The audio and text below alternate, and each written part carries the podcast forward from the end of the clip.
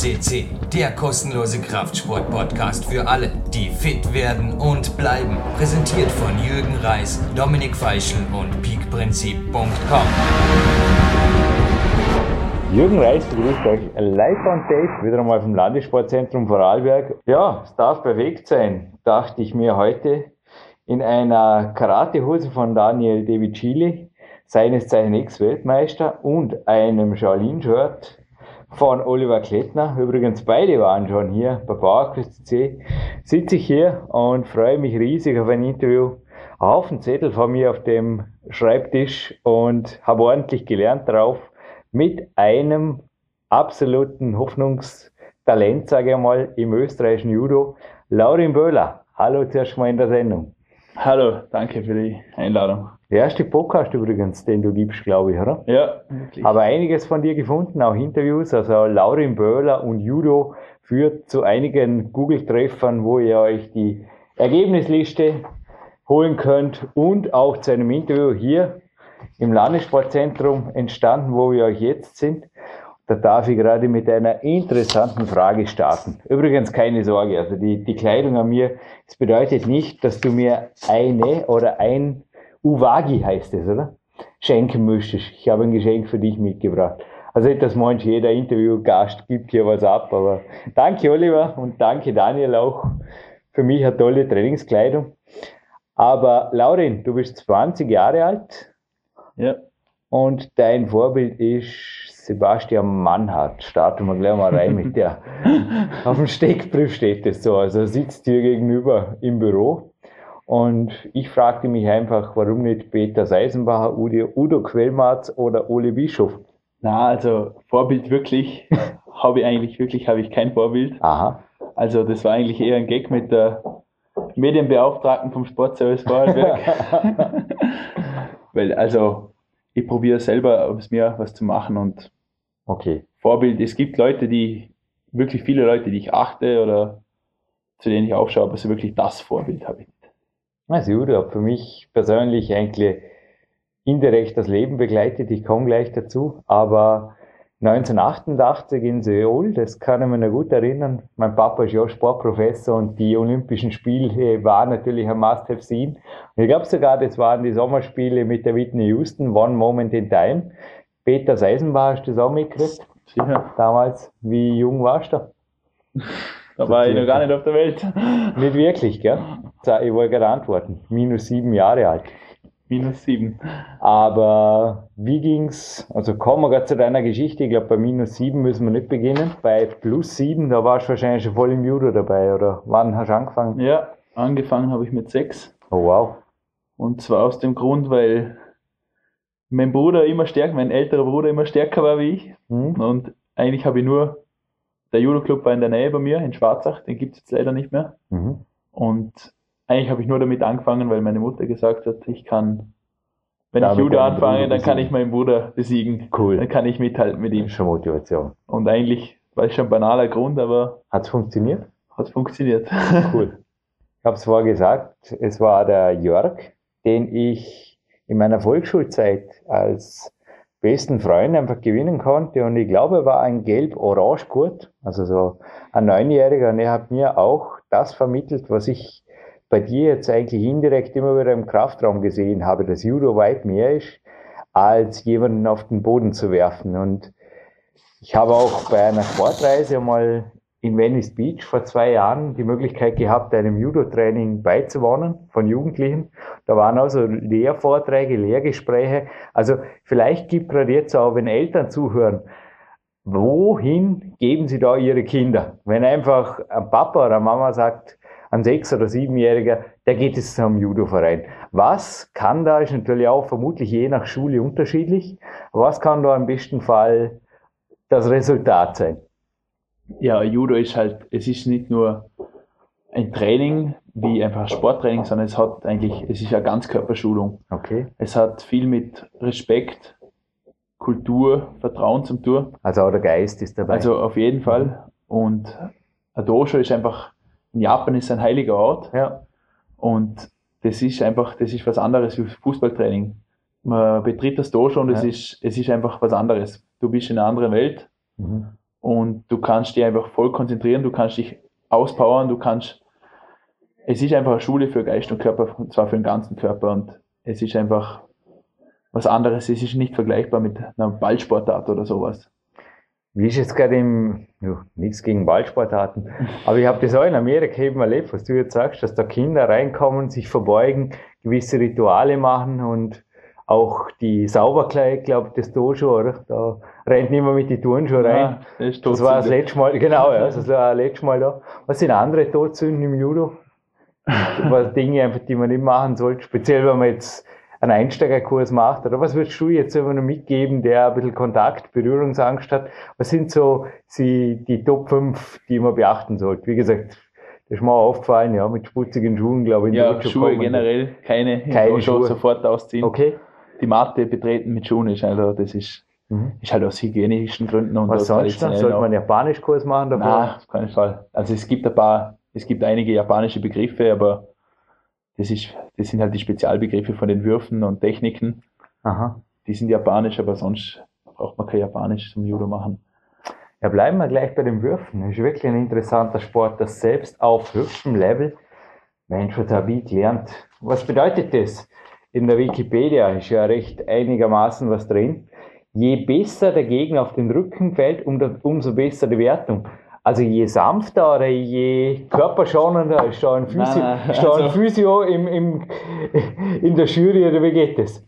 Es geht darum, den, den Gegner also möglichst fest, nicht möglichst fest, aber auf den vollen Rücken zu werfen. Also es gibt okay. äh, drei Wertungen für Techniken, für Wurftechniken. Mhm. Also und wenn du den Gegner also mit dem vollen Rücken auf, auf die Matte wirfst, okay. dann hast du gewonnen. Das ist ein ganzer Punkt. Na, weil ich spanne jetzt wirklich gleich den Bogen, weil auch, also mein damaliger Freund Jörg, den ich auch Jahre später noch ein paar Mal getroffen habe, der dem Judo lange treu blieb, war also schnell einmal wettkampfaktiv. Wie sanft oder wie blumig oder fast wie poetisch ist das heutige Judo wirklich noch, weil man liest da natürlich auch bei, ja, wie fast zu jeder Kampfsportart, also auch aus dem Shaolin Kampf ist ja einiges übertragen, wo einfach auch die Beweisbarkeit eigentlich gar nicht mehr da ist. Aber es gibt da wunderschöne Geschichten von Mönchen, die da Schnee beobachtet haben, der von Bäumen tropft und so weiter und daraus das Nachgeben entwickelt haben. Wie nachgiebig, wie sanft, wie sicher ist das moderne Judo? Auf höchstem Level, sage ich mal. Also sicher, es ist, also, welcher Leistungssport ist sicher? Mhm. Also es gibt, sowieso gibt es Verletzungen. Ich bin im Moment auch gerade verletzt, leider. Mhm. Aber äh, was, Du warst verletzt. Ich war verletzt. Wann ist das Comeback? Wettkampf? Oh, in vier Monaten circa wahrscheinlich. Sorry, wenn ich da jetzt ein bisschen positiv bin, aber so wie ich, ich komme gleich dazu, wie ich dich trainieren habe sehen, letzte Woche kann man sagen, du warst verletzt. Aber nochmal, wie hoch ist die Verletzungsgefahr? Ja, also es ist eigentlich äh, im Judo das Erste, was man lernt, ist das Fallen, also sicheres Fallen. Kann man vorstellen, ja. Und äh, das nützt natürlich nicht nur im Judo, sondern auch in anderen, in allen Bereichen des Lebens. Also ich habe mir zum Beispiel noch nie was gebrochen oder so, beim Snowboarden oder so, weil du einfach aus mhm. Reflex richtig falsch, dass du dich nicht verletzt. Mhm. Und das nützt natürlich im ganzen Leben und in dem Judo.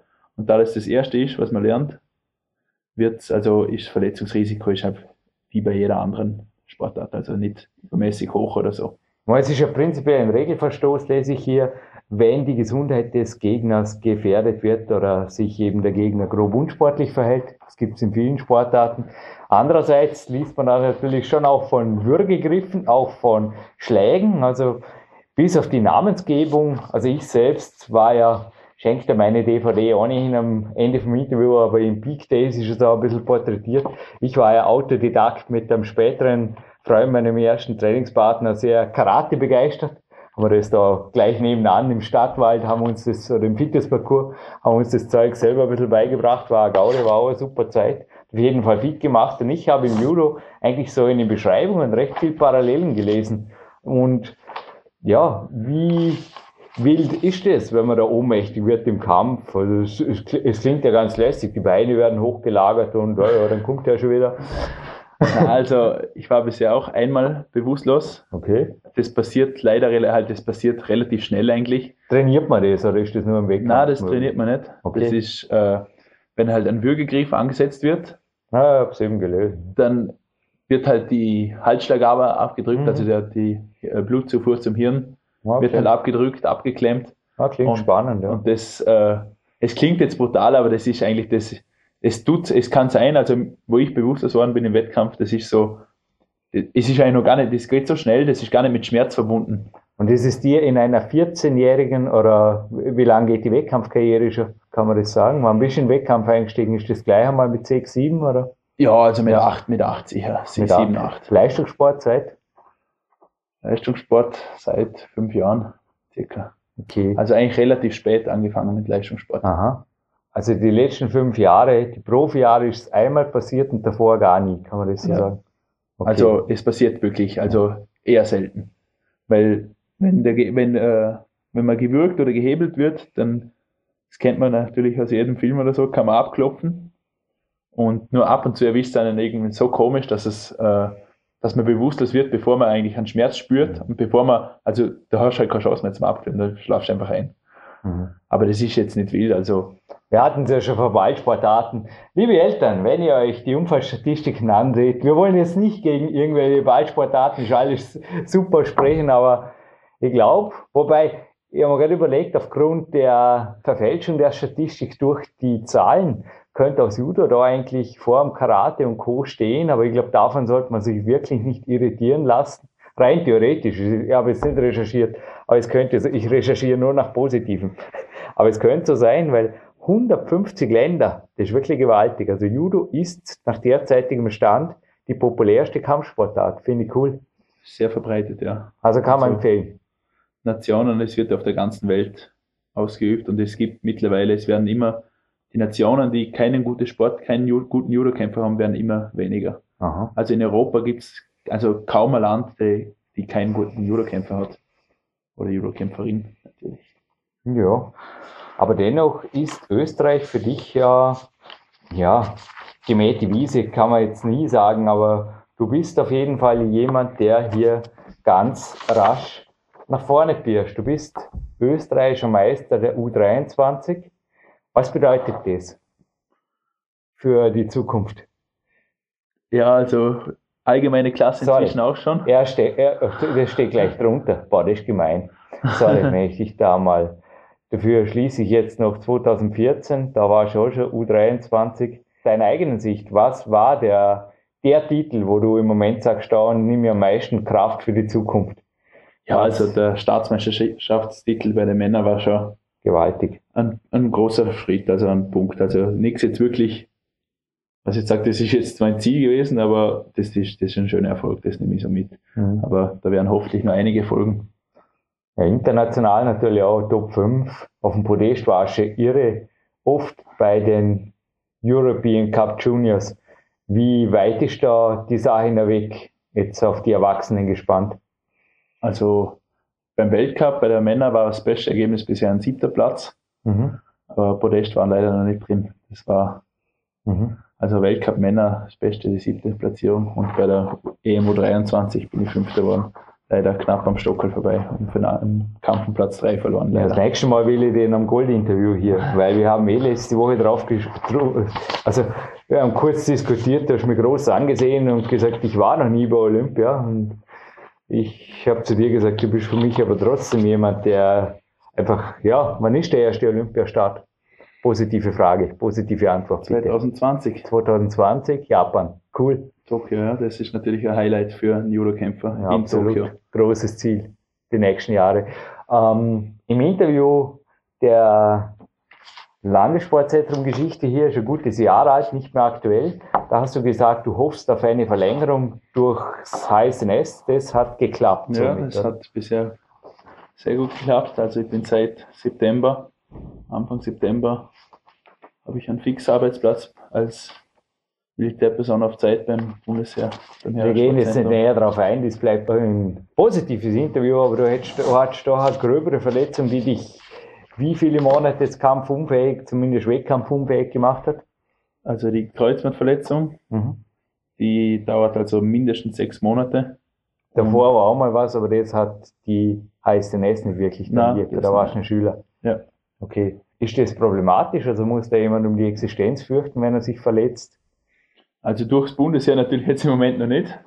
Ja. Aber äh, ich habe einen ziemlich guten Rückhalt von der Familie, also Mhm. wird da voll unterstützt von Freunden und Familie.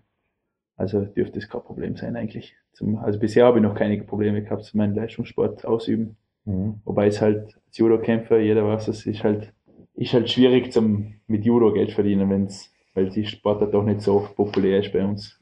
Das ist in anderen Ländern anders. Sponsoren darf man ja nicht wirklich haben, oder wie schaut das aus? Doch, also Doch. man darf schon Sponsoren haben, aber es ist sehr begrenzt, die, die Fläche, die wir zur Verfügung haben für Sponsoren. Mhm.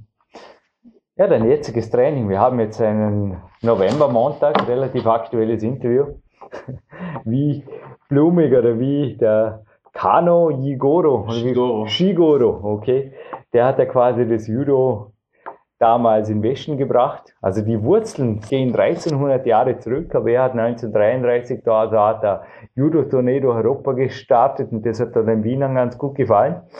Wie weit ist das heutige Wettkampf-Judo beziehungsweise das Training weg? Weil ich habe mich gerade gefragt, haben die damals auch schon im Kraftraum zwei Stunden einfach die, das Eisen gewürgt oder? Wissen wir nicht. Na, das ist, das hat sich schon verändert Ja. durch die Zeit natürlich. Mhm. Es ist, äh, es ist ein kompletter Leistungssport geworden. Okay. Und, äh, aber man sieht auch die, die, die unterschiedlichen äh, Trainingsmethoden. Also es gibt keinen perfekten Judo-Kämpfer, es gibt vom Körperbau oder so. Mhm. Also wie zum Beispiel ein Basketballer muss groß sein, das gibt's beim Judo nicht. Also es gibt Olympiasieger, die Okay. sind zwei Meter groß und es gibt Olympiasieger, die sind 1,60. Es wird natürlich auf die Gewichtsklassen aufgeteilt, aber es, man, man kann jetzt nicht sagen, dass jetzt jemand, der groß ist, keine Chance hat oder so, oder jemand, der klein ist, keine Chance hat. Mich würde jetzt gerade den einen oder anderen kurz als Zwischenfrage interessieren. Ist das noch aktuell? Beziehungsweise ich lasse dich antworten, wie groß, wie schwer ist derzeit der Laurin Böller?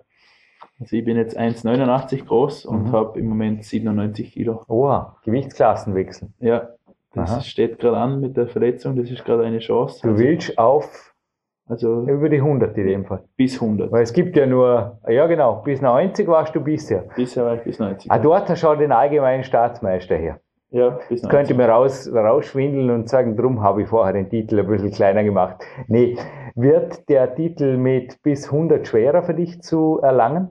Weil jetzt hast du in dem Sinn keine Verteidigung mehr, sondern musst einen neuen Titel in einer schwereren Gewichtsklasse. Ist die schwerer? Also im wahrsten Sinne Also- des Wortes? Äh, die nationale Konkurrenz ist größer, bis, bis 100. Okay. Also es wird schwerer. Die, für den Staatsmeisterschaftstitel wahrscheinlich schon, ja. Uff, habe Aber- einen halben Pluspunkt geerntet für meinen Verhauer vorhin. Aber zurück zu deinen Ausführungen über die internationale Konkurrenz. Also da kann wirklich ein, ja, aber dann ist er in einer anderen Gewichtsklasse, oder? Wenn er 1,70 hat, kann ich mir nicht vorstellen, dass der jetzt in, gegen dich kämpft. Ja, es gibt schon welche, die sind ja fast ein ziemlich klein ist ja und brutal ein breit. Also das Echt? schon. Die sind sicher einen Kopf kleiner wie ich. Und Nee, was ist, der, Gewicht. was ist der kleinste in der Over 90 oder der unter 100 Klasse jetzt? ja, die sind schon so 1,70 gibt schon, das gibt's. Krass. Also die sind wirklich, haben das gleiche Gewicht, dann kann man sich vorstellen, wie breit die sind. Ja, und auch vermutlich, wie, kann man sich ja man sieht. vorstellen, wie die am Boden stehen, Ja, oder? natürlich, das, das gibt, die haben natürlich einen ganz anderen Schwerpunkt. Der Schwerpunkt ist jetzt viel tiefer, sind schwerer auszuheben, aber dafür habe ich halt die, die Hebel, die längeren und die längere Reichweite und kann sie halt durch das, es hat beides Vorteile. Also es gibt nicht den perfekten Judo-Kämpfer. Wir kommen auch gleich zum Training. Es gibt auch nicht den perfekten Podcast, schon einen Anspruch, aber wir haben letzte Woche wirklich im, im Kraftraum, es war sehr ja, informativ auch. Wir haben einen selben Lieblingsfilm, den habe ich damals mit dem Robert auch schon on Tour geschaut, Platzsports, glaube ich. Lieblingsfilm, zumindest hast du ihn mehrfach gesehen. Ja, Klamotte aus den 1980er Jahren mit dem Jean-Claude Van Damme.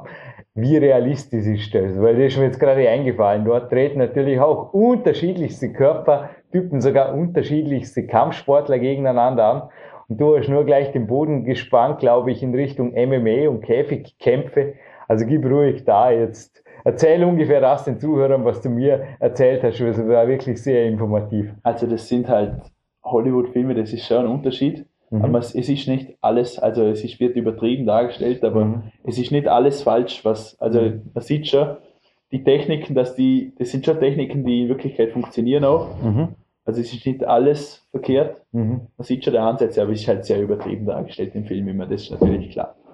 Aber Und was ist eben zu den Freestyle? Wir hatten ja auch schon den Talib, nach Talib könnt ihr suchen, wenn euch das interessiert hier. Er hat schon x viele eigentlich Kämpfer hier, oder Steve Maxwell, der Brasilien Jiu-Jitsu äh, Champion war hier. Also es gab viele tolle Interviews mit Kampfsportlern, aber was ist also so von Käfig- oder Showkämpfen zu halten, die zum Teil ja auch schon Jahrmarktcharakter haben und durch die Städte kursieren? ja, das muss man jetzt differenzieren, Käfigkämpfe oder, oder halt MMA-Kämpfe oder Showkämpfe. Na, da steige ich aus, weil das kannst du jetzt erklären, wo liegt überhaupt der Unterschied. Weil MMA ist halt die, das ist ja die Mixed Martial Arts, also das ist, das ist eine Kombination aus allen Kampfsportarten und wird ja oft mit Gladiatorenkämpfen verglichen. Und es ist also, das ist schon ein Unterschied zu einem Showkampf. Also was in einem MMA-Kampf passiert, ist 100% echt und das, Okay. sieht man ja auch. Und beim Showkampf, Und bei einem Wrestling-Kampf oder so, das ist halt, darf ich jetzt einige Show. deiner Wortmeldungen weitergeben und du kannst sie korrigieren oder ergänzen vom Kraftraum, Laurin? Also erstens hast du gesagt, du hast schon mal Personen, ich glaube, es war ein Showkampf, oder? Hast du zugeschaut und das Gefühl nein, das gehabt, war ein echter Kampf. das war ein echter Kampf sogar, da könntest du ohne Training jederzeit gewinnen. Das kommt natürlich hervor, äh, äh, welche Und- Liga das ist. Also, Und Aussage zwei war, ihr habt im Training MMA-Kämpfern das Weinen beigebracht. auch schon, ja. Okay, also die Geschichten dahinter, bitte, bitte, bitte. Also es sind, äh, es sind natürlich die Käfigkämpfe oder MMA-Kämpfe, also die sind bei uns, die werden ja immer populärer und äh, es kommt natürlich darauf an, was für, ein, was für einem Niveau das ist. Also das ist in jedem Sport, es gibt eine Landesmeisterschaft und es gibt eine Olympiade. Mhm. Da, da sieht man einfach den Niveau, Niveauunterschied und da bei irgendeinem Kampf bei uns irgendwo im Dorf oder so, da sieht man halt den Unterschied, da sieht man, dass die technisch nicht so, das ist halt natürlich klar, das sind Niveauunterschiede. Wie wenn man UFC, also die Ultimate Fighting Challenge oder wie es, ja, ich glaube so heißt, also das sind natürlich Profis, da sieht man einen Unterschied, da sieht man wirklich, dass die, die sind körperlich fit und man sieht die Techniken, das sieht man als Kampfsportler, wie sie sich bewegen, ob das ein Niveau hat oder nicht. Und bei den, bei den Dorfkämpfen, sage ich jetzt mal, das ist halt, das schaut halt eher aus, als ob die haben sich halt ein bisschen was eingeworfen und sind halt da, sind voll tätowiert und stellen sich irgendwo in den Ring und schauen böse aus, aber die Technik dahinter ist halt oft. Nein, man, ich will jetzt auch gleich, gleich mal, also was schätzt du, wie viel Zeit du die letzten zehn Jahre jetzt mal fürs Judo investiert hast pro Woche? Kann man das überhaupt schätzen? Keine Ahnung. meine, zum Teil wirst du halt da träumen vom Judo, wie ich vom Klettern, oder? Zumal die Träume ausgeschlossen, aber du, du lebst das Judo, oder? Also, Ja, sicher, also man, das ganze Leben fokussiert sich darauf, Wann richtet war bei dir so der, der Klick? Weil viele brechen ja der Pubertät weg. Wann war bei dir der Klick, dass du gesagt hast, hey Papa, ich wäre Weltmeister, oder Papa, ich, ich mache dich richtig stolz, oder? Ja, das war circa mit 15, also Geil. davor war ich auch eher, hab's schon mal fast aufgehört. So vier Jahre vor mir. Und da war es so, ja, mit 15, da hat mich der, der Trainer, der inzwischen ist ein Nationaltrainer, Patrick Rusch hat mich, ich war da früher ein begeisterter Sno- Freestyle-Snowboarder, war jedes, jeden freien Tag eigentlich in den Bergen auf der Piste Okay. und irgendwann, da waren wir halt auf einem Trainingslager vom Judo, Hm. dann hat er gefragt, ob wir am nächsten Tag, am nächsten Trainingslager auch dabei sind, das war genau in den Weihnachtsferien. Hm. Dann habe ich gesagt, nein, da habe ich keine Zeit, Judo. Halt, da bin ich Ja. im Snowboarden. Da habe ich keine Zeit fürs Judo. Ja. Dann hat er mich halt gefragt, jetzt muss ich entscheiden, Snowboard oder Judo. Okay. Seitdem bin ich Judo-Kämpfer und war bisher einmal wieder auf dem Snowboard. nur. Wollte gerade sagen, Alternativsportarten, Ausgleichssportarten, gehen sie dir überhaupt aus neben deinem Trainingsplan? Also relativ wenig eigentlich. Mal Freunde? Ja. Okay. Also ein Leben neben dem Judo existiert. ja, sicher hat man ein Leben, das, ist, das, das braucht man als Ausgleich, Mhm. wenn man so viel unterwegs ist und so viel trainiert. Ja, aber dein, Aber sonst Ausgleichssportarten eigentlich relativ wenig. Dein inzwischen Nationaltrainer, der Herr Rusch, hat dich ja auch in dem Interview des Sportservice, das er mit dir gemeinsam gab, sehr gelobt für deine Disziplin damals in der Schule. Also gib da ruhig mal einen Überblick, weil das ist für viele wir- wirklich fast unfassbar. Mehrere Trainingslager im, korrigieren mit 300 Kilometer entfernten München Und zwar nicht pro Monat, sondern pro Woche. Ja. Und äh, nebenbei Matura schaffen. Wie ging das so circa? Zwei Trainingseinheiten pro Tag. Wie viele Trainingsstunden waren es damals pro Woche? 25, 30?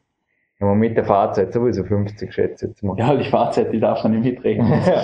Bei uns ist halt, wir machen eigentlich so einen großen Aufwand, wir fahren in der ganzen Welt herum, Mhm. weil unser Training hängt davon ab, wie gut unsere Trainingspartner sind. klar. Und die sind natürlich in Vorarlberg nicht so vorhanden wie Mhm.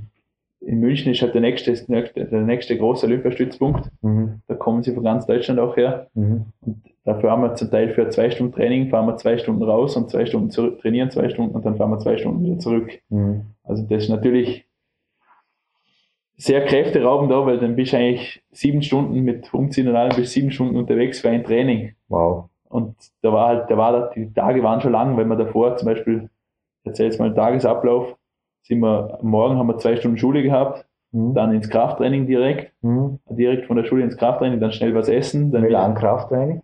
zweieinhalb Stunden. Okay. Dann direkt was essen schnell, Mhm. wieder in die Schule Okay. und dann direkt nach der Schule wieder Wann? ins Auto, also um halb fünf direkt, Okay. direkt ins Auto, direkt nach München, Um sieben in München. um sieben in München, sieben bis neun Training und dann wieder nach Hause. Oh wow. Waren zu Hause? Ja, je nach Verkehr. Wie wenig Schlaf kann man sich und ausreden. dann natürlich schlafen, dann morgens um acht ist wieder Trainingsmattentraining. Und da werden die Tage halt schon lang und du sollst ja nebenher solltest auch irgendwas für die Schule noch machen, solltest was lernen. Na, du hast die Matura geschafft. Ja, habe ich. hilft, dass du im Bus lernen konntest. Ja, es bleibt nichts anderes übrig. Also ich meine, ich immer im Zwiespalt lerne jetzt oder schlafe ich, regeneriere ich mich oder lerne ich. Und das ist halt, ja, Wie viele Ruhetage gab es damals? Ja, am Wochenende haben wir, also wenn wir nicht äh, auf Turnier sind oder so, dann haben wir eigentlich, haben wir am Wochenende haben wir frei meistens. Ja, so, meistens, oft sind wir halt das halbe Jahr sind wir unterwegs, also ein halbes Jahr, Mhm. die halben Dings sind wir ja auf Trainingslager oder. Ja, Wie schaut es jetzt aus? Am Montag, wie beginnt der? Wann? Wie?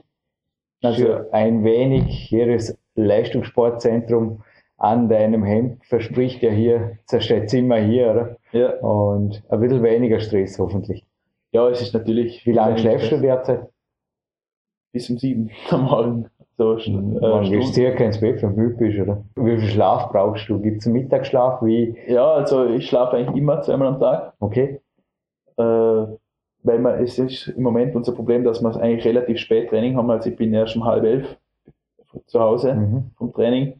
Dann muss ich zuerst noch was essen Ja. und dann halt, dann wird es eigentlich immer relativ spät. Also es wird schon immer Mhm. zwölf eher, bis ich dann schlafe. Also sieben Stunden Nachtschlaf plus ein ordentlicher. Plus eine Stunde Nachmittag oder so. Okay. Ja. ja, und wie geht's los morgens um sieben? Ja, da zuerst herfahren ins Olympiazentrum Von wo? Wohl von von Schwarzach. Schwarzach, okay. Also kurzer Weg eigentlich. Mhm. Äh, dann Frühstück natürlich hier, Mhm. Standeskontrolle vom Bundesheer, Mhm. dass wir trainieren, bekannt geben. Mhm. Dann im Moment natürlich sehr viel Kraftkammer durch die Reha, dann in die Kraftkammer. Ja. Drei Stunden im Moment meistens. Was machst du dort primär? Im Moment halt viele Reha-Übungen fürs Knie, für die Kreuzbandverletzungen und Oberkörper natürlich. Ich wollte gerade sagen, so nach Reha hat das letzte Woche nicht ausgeschaut, was du da. Wobei ich muss sagen, das schwere Rudern mit der Langhantel, das sah sehr technisch korrekt aus. Korrigiere mich, aber du trainierst äh, zum Teil eher fast schwer leichtathletisch mir vorkommen. Sehr, sehr technisch, nicht so viel Gewicht, dafür explosiv. ja, das ist natürlich, ist natürlich durch den Physio, der Okay, das immer predigt. okay, ja, gut ausgeschaut. Und Aber ja. was sind für dich so Grundübungen für den Oberkörper, die du derzeit machst? Weil ich meine, ja, auch bei mir ist derzeit ein quasi ein Gewichtsklassenwechsel im Gange. Es sollte natürlich nicht wirklich jetzt äh, 10 Kilo pures Körperfett sein, oder? Das dazukommt. Also bei uns sind die primären Übungen sind äh, Bankziehen und Bankdrücken. Klar, ja. Natürlich für Ja, Zug und Druck vom Gegner, den Gegner bewegen zu können. Das sind die, was man eigentlich am meisten macht. Und dann kommen natürlich die klassischen Gewichtheberübungen, Umsetzen, Reißen kommen dazu. Rudern, Vorgebeugtes, okay. dass man halt, das sind, also Klimmzüge natürlich, das ist die Klassiker Ja. halt. Und also so richtig spezielle Übungen, dann machen wir zum Teil halt Klimmzüge an der Judojacke oder so für die Griffkraft noch. aha. Ein paar spezielle Übungen Ja. für die Griffkraft, aber sonst eigentlich ist es eigentlich ja, war das also relativ klassisches Ich Krafttraining. weiß nicht, gibt es denn aber schon vor, also als ich hierher kam, vor, weiß ich, über zehn Jahren, da hing da unten im Kraftraum ein Judo-Gürtel. Ich fragte, wo ist der da? Ja, da machen die Judoka Klimmzüge dran. Haben wir ab und zu auch dran gespielt. Ja, ist ziemlich massiv, aber nicht wirklich leicht, oder? Das, Na, das ist halt für die Griffkraft, weil wir unserem Team noch vom Gegner okay. halten muss und da halt Unterarmkraft ist, ist das A und O eigentlich. Unterhalten wir uns irgendwann zu einer anderen Zeit über Unterarmkraft. Hätte ich vielleicht eventuell ein, zwei Ideen. Aber Aber von den Klettern glaube ich auch was lernen, ja. Ja, ich weiß nicht, schwer zu sagen. Ein Gast meines Vaters hat letztens meine Finger angeschaut, der kam aus Afrika und hat gemeint, ich hätte Finger wie ein Farmer, also wie ein, wie ein Bauer, keine Ahnung. Zurück zum Judo. Ich glaube, eins, was Klettern und Judo gemeinsam hat, also zu äh, empfindlich sollte man nicht sein oder auch, ich glaube, die Pediküre jetzt auf, auf super gepflegte Finger und so sollte man jetzt nicht wirklich stehen, oder? Ja, sie sollten gepflegt sein, sauber, das ist natürlich auch der Kodex, also vom Dojo, also Oder Freunde? das auch. Aber also ja, da reißt halt oft jeden Training nahezu reißt Ja. ja. Nagel ein oder Ja, oder die Haut, oder Haut oder hin und her, Hornhaut ohne Ende. Ja, man sieht's. Ja, also auch ein Farmer sitzt vor mir. Ein paar Schwielen dürfen sein, oder? Ja, sicher. Was mir gerade eingefallen ist, so Sandsacktraining und so Geschichten. Bringt euch das was? Oder ich habe da gestern in der, ich habe so perfekt vorbereitet wie eine, hoffentlich für selten ein anderes Interview. Nee, haben mir echt Mühe gegeben. Ich habe mir da so Ultimate Fighter, ich glaube, da steht, wie es was vorher du gemeint hast, so Season 2 rausgeschnappt. Und da waren so Trainingsmethoden der Amis, war ganz witzig. Die haben da irgendwie so Säcke am Boden niedergeprügelt und so Zeug. Macht das Sinn oder fährst du besser nach München zum Trainingspartner? Und dann hat das Ganze Hand und Fuß für meinen Vorarlberg gesagt. Ja, wir haben natürlich eine Wurfpuppe, also Mhm. eine schwere Puppe aus Leder, Mhm. die mit Sand gefüllt ist, die schaut aus wie ein Mensch und die kann man halt, wenn man gerade keinen Trainingspartner zur Verfügung hat, dann wirft Mhm. man halt das Ding hin und her Mhm. in Serien. Gut, aber wir haben jetzt später Vormittag in deinem heutigen Montag. Sieh das richtig? Was kommt dann? Also jetzt wäre jetzt wäre normal die Zeit für einen Nachmittagsschlaf. Nee, also vorher, du hast vom Krafttraining erzählt, oder? Also sieben, dann die Standeskontrolle, dann war schon okay bis knapp vor Mittag im Kraftraum. ja, dann war ich noch im Regenerationszentrum unten in der Sauna Okay, da gehe und im ich Whirlpool später noch hin. Okay, und dann Mittagessen natürlich. ja. All you can eat Buffet hier Mhm. im Sportservice. Mhm. Zwei beim Masseur noch Okay, für die Regeneration natürlich. jetzt haben wir 14.38 Uhr, klingt nach einem gut genutzten Tag. Und statt dem Mittagsschlaf darf ich jetzt wieder mal ein schlechtes Gewissen kriegen, machst du jetzt das Interview. Ja. Normalerweise würdest du jetzt schlafen. ja, jetzt wäre der Schlafenszeit. Okay, wie geht der Tag weiter? Und dann Vorbereitung aufs nächste Training natürlich wieder am Abend. Wann startet es? Das startet um sieben. Also du schläfst später. Wie später? Also du holst den Schlaf jetzt heute nach, hoffentlich. Ja, sicher. Okay. Gib einen groben Überblick über die Woche bitte, Laurin. Also in einer Nicht-Wettkampfzeit, wie sie du auch derzeit erlebst. Ja, durch jetzt durch die Reha fällt halt natürlich das Judo-Training in München und Co. fällt aus. Mhm. weil ich es natürlich nicht machen kann im Moment und jetzt bin ich halt da. Ich, das, die Intensität ist auch noch nicht so hoch jetzt. Mhm.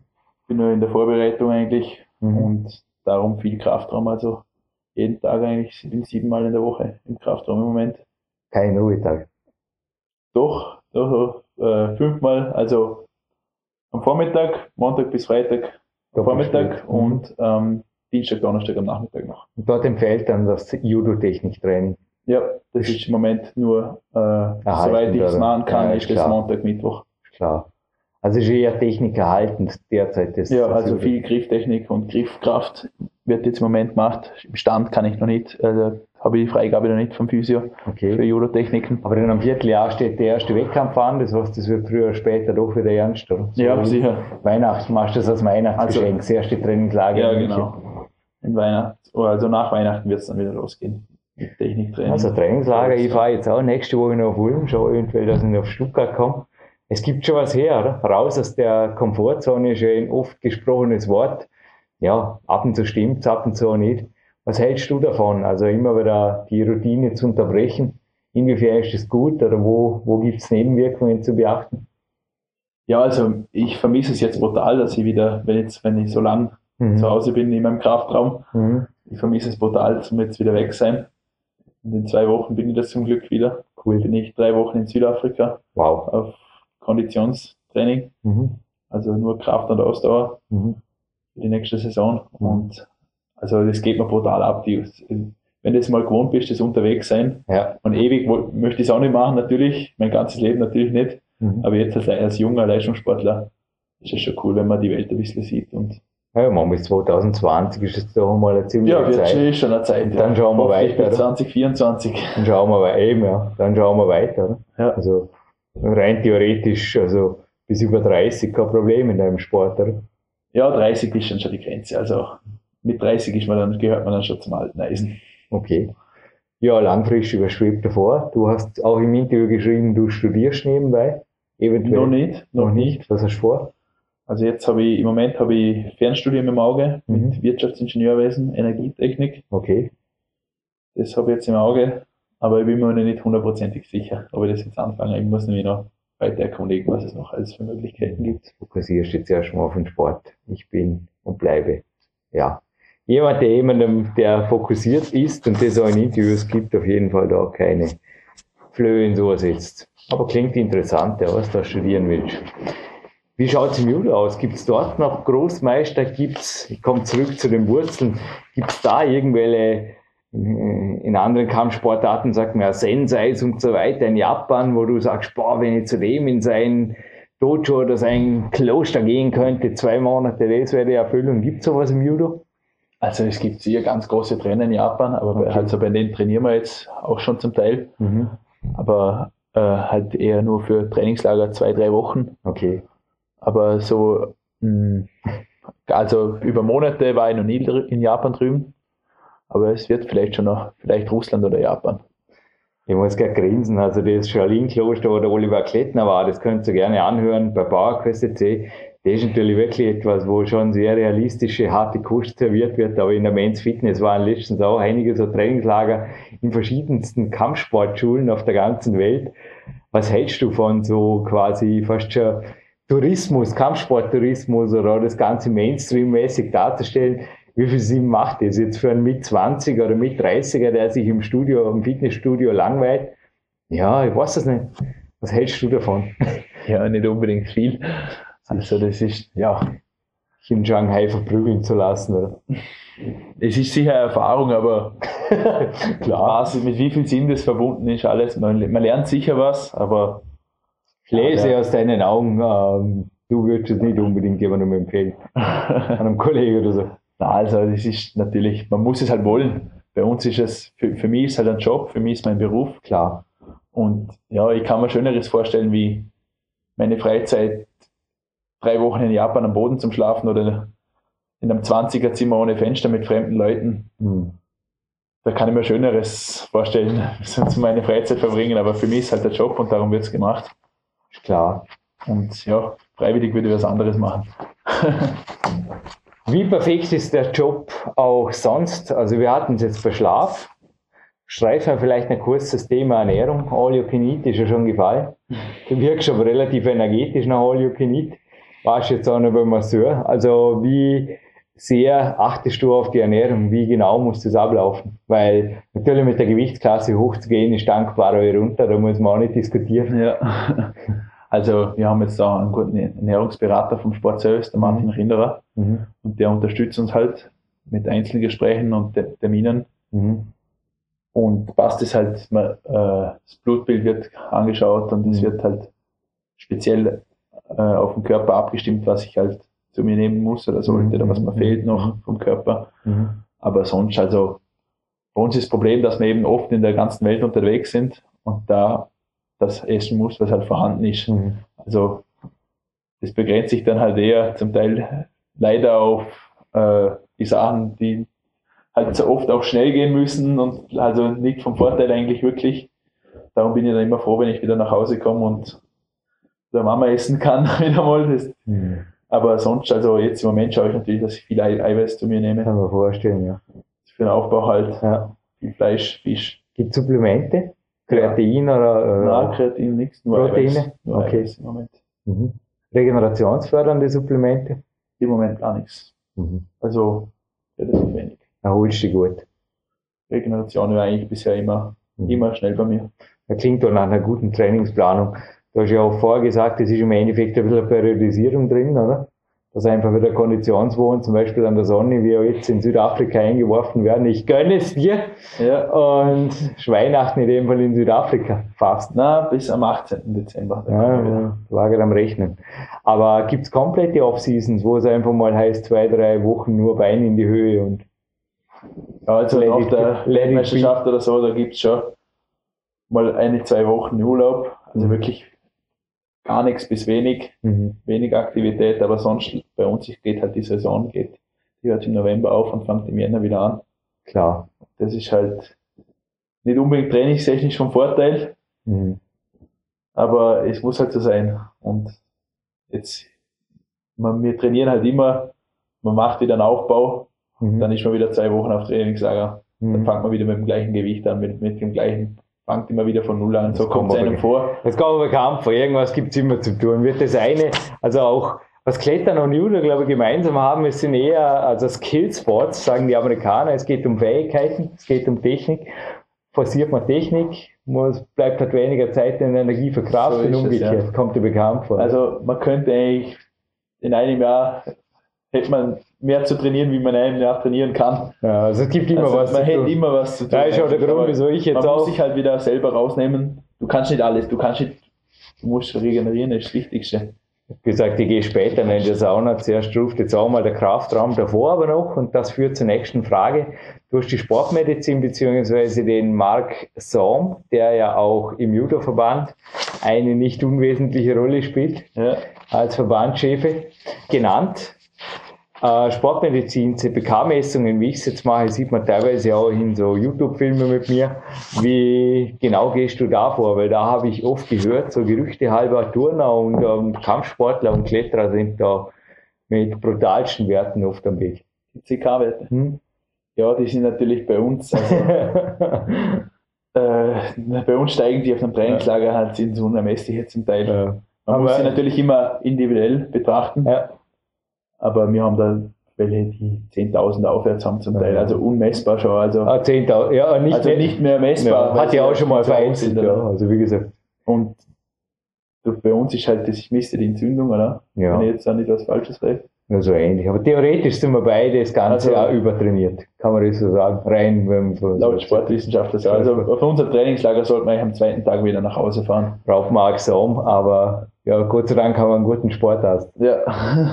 Schaut die Sache ein bisschen anders aus. Also ich glaube wirklich, man muss durchs Vorher von Blue Peak gehabt. Ich weiß nicht, mein Tipp, vielleicht kannst du die anschließen. Ein guter Sportarzt, sonst ist die Zahlenflut sogar eher ja, beängstigend, fast gefährlich, oder? Oder macht, macht Stress, ich sag's mal so. ja, sicher. Also man, man muss immer die Werte individuell, individuell betrachten. Man kann sie betrachten. mit einem anderen Sportler als, als Judokämpfer nicht vergleichen oder so. Mhm. Mit einem Hobbysportler irgendwie so, Mhm. Der dann unbedingt regenerieren sollte, weil das machen alle Judokämpfer so und es scheint zu funktionieren. Mhm. Also es machen die besten Nationen machen es genau gleich.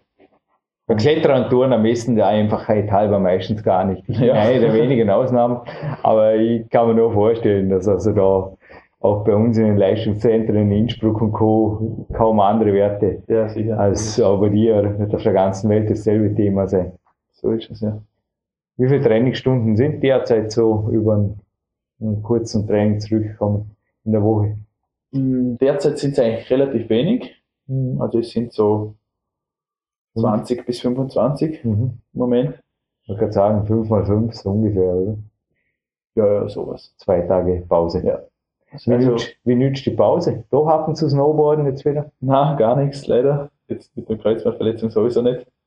Aber natürlich meistens mit Freunden und Freundinnen. Mhm. Nichts tun. Leben. Leben, ja. Ja, Laurin, ich bedanke mich für ein ausgezeichnetes Interview. Darf dir zum Schmunzeln bitte nicht alles auf einmal sehen, gebe ja immer als Warnung mit, gefährlich. 118 Minuten Jürgen Reis hält kein Mensch aus. Big Days, die DVD mit einem Soundtrack von Marc Protze, schenke ich dir gerne noch.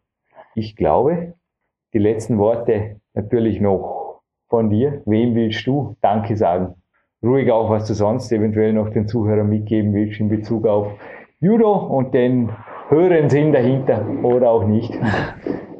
Nee, ja, bedanken möchte ich mich natürlich bei meiner, äh, bei meiner Freundin, meinen Eltern, meinen Freunden, die mich unterstützen. Mhm. Natürlich, das ganze Umfeld bei mir ist perfekt eigentlich, wirklich.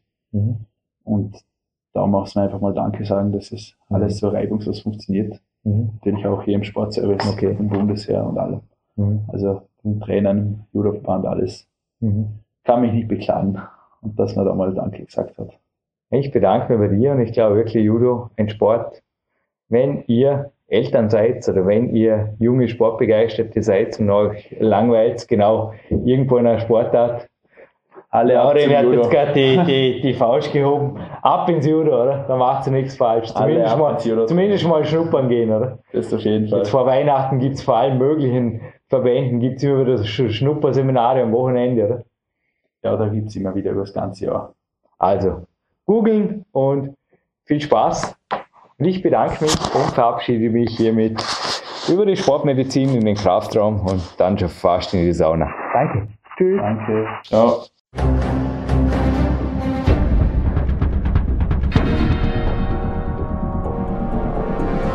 Alle Fitness-Bestseller der Peak-Trilogie, kostenlose Newsberichte und weitere Podcasts von PowerQuest CC sowie Trainingssoftware, Supplemente und Trainingsausrüstung, Personal Coachings, Seminare, Workshops und mehr. Jetzt direkt im Internet auf www.peakprinzip.com oder www.jürgenreis.com.